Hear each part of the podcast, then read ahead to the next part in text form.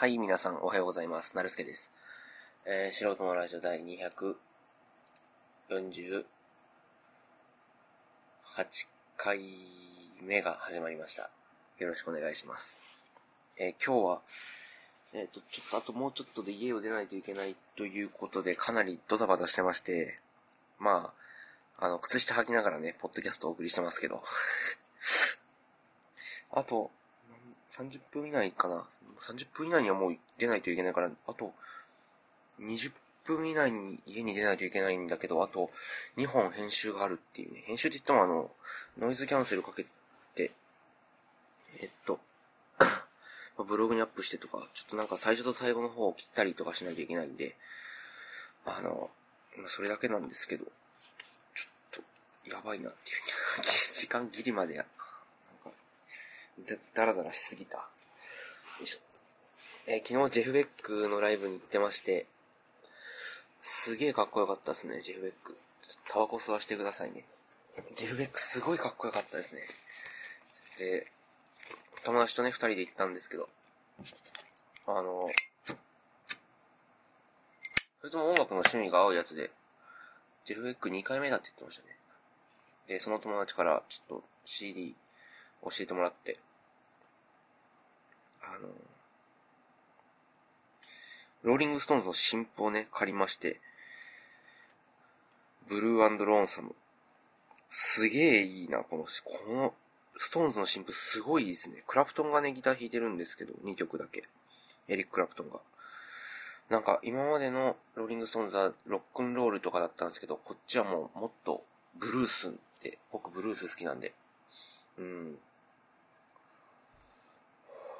すごい、まあ、ブルース好きな方は、ちょっと聞いて、聞いてみてっていう感じですね。うん、ローリングストーンズのブルーローンサム。すごいです。で、でも、ろくでもない話なんで、もう時間もないんで、ちょっと、ろくでもない話しますけど、あの、たまに思うんですけど、ニュースとか見ててね、で、普通、なんか、じ、事件とか事故とかで、例えば容疑者は何歳の、女性何歳のなんとか容疑者、なん、え、なん、なんとか容疑者何十何歳、無職とか、自称経営者とか、言うじゃないですか。無職率高くないですか？うん。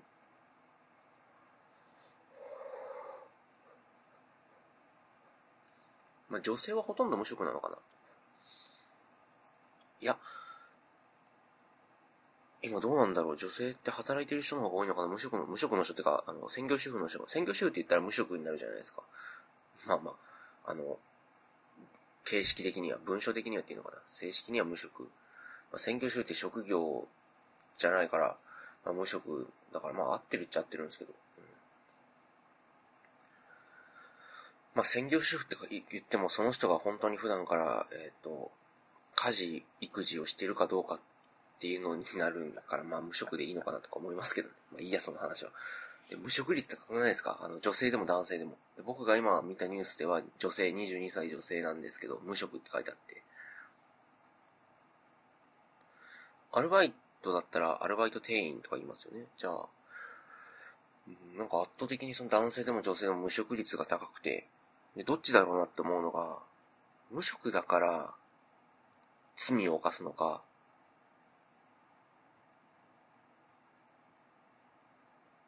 ん？ちょっと待って、あれ？どっちだっけ？そうそうそうそう。えっと、なんていうのかな、無し、罪を犯すようなやつに無職が多いのか、罪を犯すようなやつがたまたま無職なのか、それとも、えっと、無職、なんかろくでもないそんな、罪を犯すような、最初に言ったのは、ちょっとぐだぐだしてごめんなさいね。罪を犯すようなろくでもないやつだから仕事に就けないのか、仕事に就けなくてイライラしてるから罪を犯すのかどっちなんだろうなって。だから卵が先か鶏が先かみたいな。うん。で、また好き放題いますよ。好き放題いますあ、僕のポッドキャストなんで好き放題最初から言ってるからまあいいかとか。うん。あの、ここで僕がこの問いをしたときに、あの、ろくでもないやつだから罪を犯すって言ってる人は信用できないんですよね、僕。僕、そういう人は絶対信用しないんですよ。ろくでも、そういう、そういうやつの方がろくでもないやつだと僕は思って、仕事がないから罪を犯すって言ってる人の方が僕は信用できるって。なんでかって言ったら、自分もそういう風になった時に、なんかしでかすかもしれないじゃないですか。ね、言ってることわかりますかね。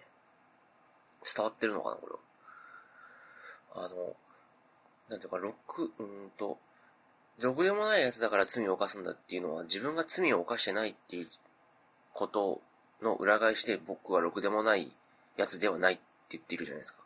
僕は基本的に自分は状況によっては人をも殺すし、罪をも犯すって思ってるんですよ。僕多分、そういう状況になったら人も殺す自信がある。自信があるって言ったらあれだけど、うん、人殺すだろうなって思ってるし、その自分のその、一時の感情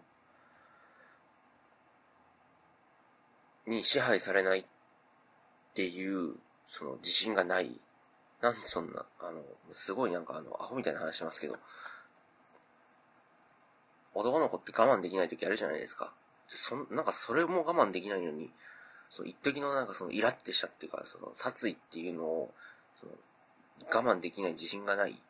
それは僕がいつか人を殺すって意味じゃなくて、例えば、なんていうのかな。えっと、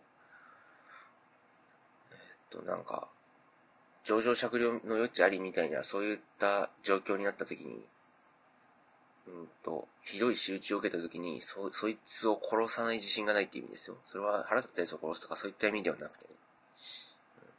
うん、そのなんか、23年間男の子、22年間かまだ、男の子として生きてて、その一時の感情が我慢できない時もあるじゃないですかね。多分みんな、男の子だったらみんなあるんじゃないかな。我慢できない、あ、俺我慢できてねえなって思うった時に初めて、あ、これなんかやっぱりイラッとした時、イラッとしたっていうかなんかそういう状況になったら、やっぱり人殺すやつの気持ちも理解できるし、自分もそうなるんじゃないかなって思うんですよね。で、そう考えてる人こそが一番、なんていうのかな、理解できる、理解できるっていうか、もの、なんか、そういった感情を理解してる人が、一番信用できるっていうか、結局自分のことを信用してない人こそが一番信用できるんですよね、僕の中でね。うん。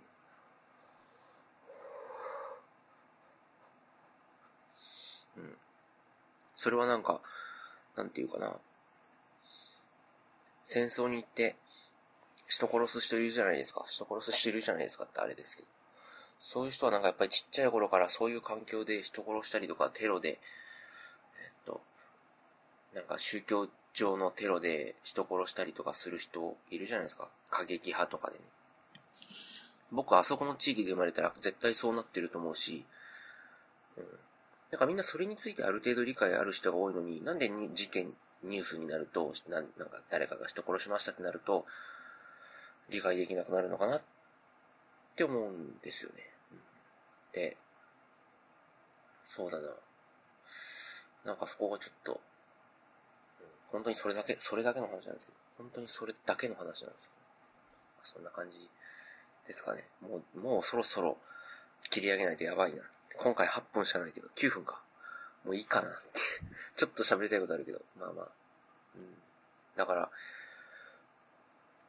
僕がね、今回見たニュースは、なんか22歳の女性が、えっ、ー、と、停車中の、えちょっと待ってね。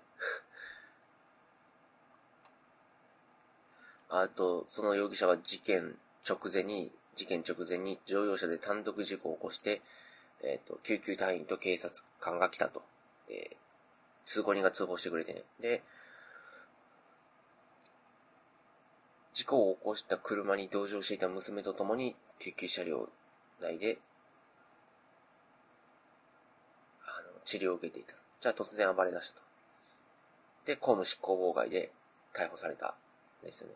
あの、救急隊員の治療を幅、あの、あれしたとか、えっ、ー、と、腹部に足切りしたとかで、えっ、ー、と、あ、そうなんだ。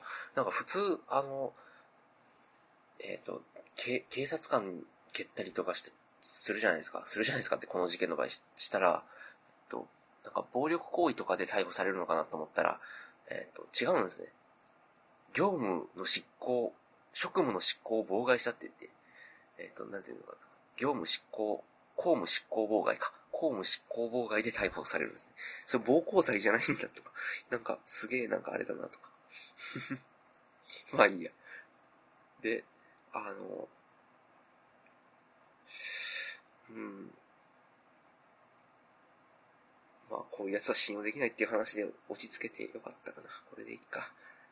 まあ、そんな感じです。えー、聞いてくださった方ありがとうございました。えー、何かご意見ご感想ある方は、えー、と、概要欄にメールアドレス貼ってあるので、メールよろしくお願いします。それでは、素人のラジオ第248回目、お相手はなるすけでした。ありがとうございました。それでは、さよなら。